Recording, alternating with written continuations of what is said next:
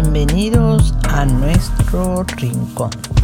Como siempre tendremos una meditación, un poema y un cuento inédito para los niños. Comencemos.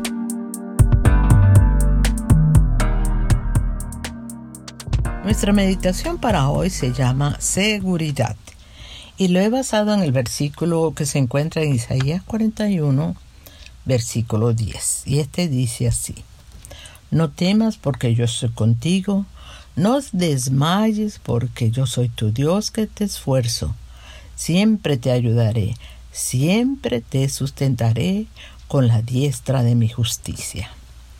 La seguridad de Dios para su pueblo es eterna, por lo que es fiel. En el versículo que hemos leído, vemos una orden que nos toca cumplir. Dios nos dice, no temas, no desmayes. Todos conocemos estos sentimientos. El primero nos encarcela en la incredulidad e incertidumbre.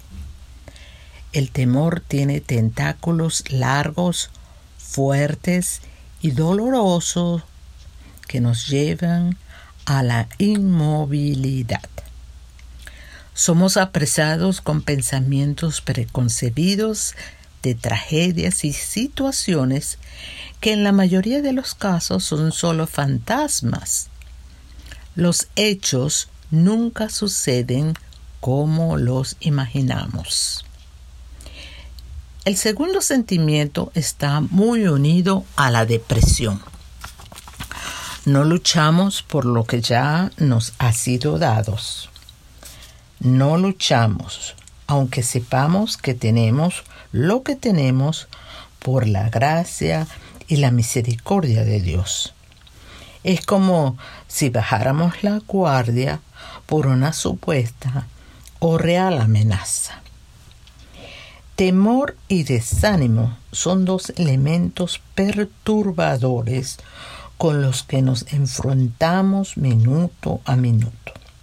Sin embargo, a pesar de estos sentimientos, la promesa de Dios es el antídoto para nuestros corazones y esto depende de cada persona si cree o no realmente en Dios, el Dios de la Biblia. El no tema o no tener temor tiene una razón de ser. Disipa en nuestro interior todo lo que hay. ¿Por qué? Porque Dios está con nosotros. La pregunta es, ¿creo que Dios está conmigo? ¿Creo que Él es más grande, más grande que mis problemas o enfermedades o escasez o sea lo que sea? ¿Creo? Si no creo en Dios, entonces esta promesa no se aplica en mi vida. Es lo mismo con usted. Si no cree en Dios, esta promesa no se aplica a su vida. El temor será su Dios y verdaderamente los problemas o enfermedades lo hundirán en el desfallecimiento o derrota. La orden no desmayes, tiene su apoyo en la seguridad de que Dios es nuestro, nuestro Dios, y que de Él provienen las fuerzas. Las fuerzas para no asustarnos por el futuro. No, un futuro a veces incierto o por las amenazas que creemos se van a cumplir. Vemos que además de darnos fuerza, Dios nos ayuda y nos ayuda siempre, siempre, siempre. Él nos sostiene. Al creer en Dios, el Dios verdadero, el Dios que se nos describe en la Biblia, tenemos garantía de su presencia en nuestras vidas. siempre es una pequeña palabra que solo Dios puede cumplir porque Él es eterno, es el eterno yo soy. Nuestra seguridad personal no depende de nadie, nadie en esta tierra. Todo proviene de Dios, quien conoce perfectamente las razones por las cuales nos da y nos quita, nos hace esperar y nos responde inmediatamente. ¿Qué hacer cuando nos sentimos amenazados? Lo mejor es sentarnos, respirar profundamente y hablar con Dios directamente. Repetir este versículo en forma personal. Algo como Dios, no temo porque tú estás conmigo. No me desanimo porque tú eres mi Dios.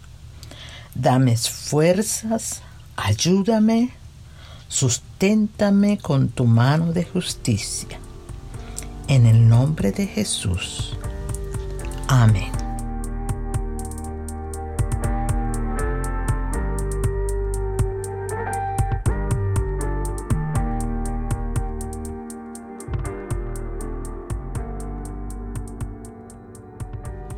Para nuestro espacio Poemas del Alma, he escrito un nuevo poema que he titulado ¿En quién confías? Dios está presente en tu vida, aun cuando lo ignores, aun cuando decidas rechazar su presencia y sus valores cuando no hay discursos y no hay respuestas, cuando se acaba toda soberbia, ¿a quién acudes o de quién esperas tus soluciones o vida nueva? ¿En quién confías cuando se acaban tus fuerzas y los temores y las angustias te ahogan y te apresan? ¿En tus riquezas? ¿En tus amigos? ¿En tu familia o en el destino? Qué miserable vida la tuya, pues vives tan confundido que solo bajarás a la tumba.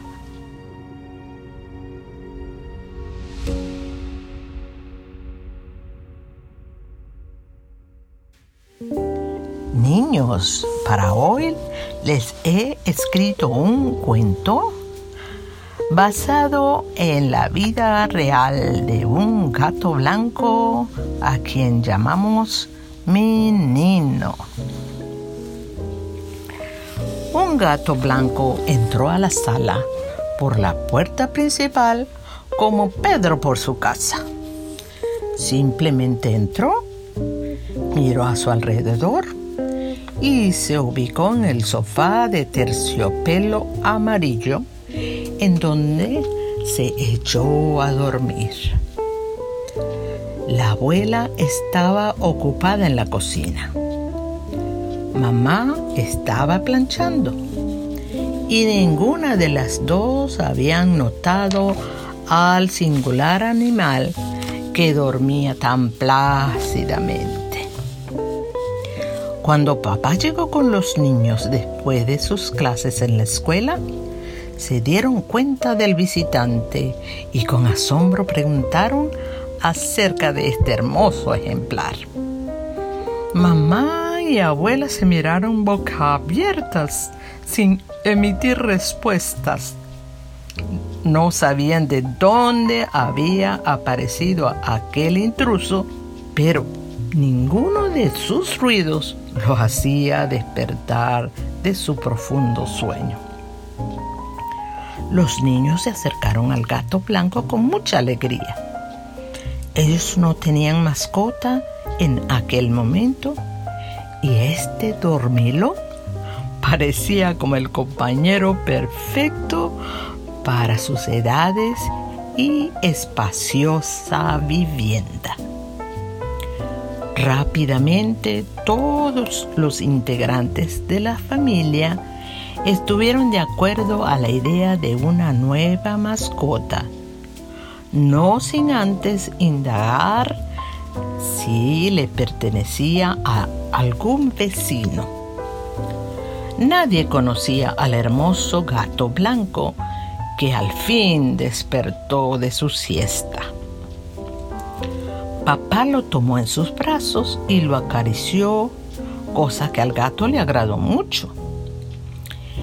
De acuerdo a su comportamiento dedujeron que el gato le pertenecía a una familia, aunque ellos no sabían a cuál. Papá entonces lo nombró mi Nino y los niños felices se animaron a llamarle así también. Desde aquel día, mi Nino estableció una rutina diaria. Al atardecer, salía de la casa y no regresaba hasta la mañana del siguiente día, maullando en la puerta de la cocina para que la abuela la abriera. Ya adentro buscaba su plato de comida y comía con placer. Después saltaba al sofá de terciopelo amarillo en donde se bañaba y se dormía hasta que los niños regresaran de la escuela. Eran unas tardes felices e inolvidables. Al cabo de algunas semanas, mi niño apareció en la casa con una compañera, una gata de pelaje gris, blanco y negro, la cual también fue recibida por todos con mucho cariño.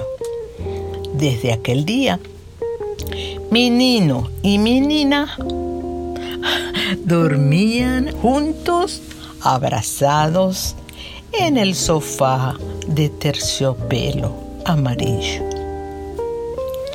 La enseñanza de este cuento es, cuando alguien desee tu atención y cuidados, hazlo. Debemos ser buenos amigos con todos.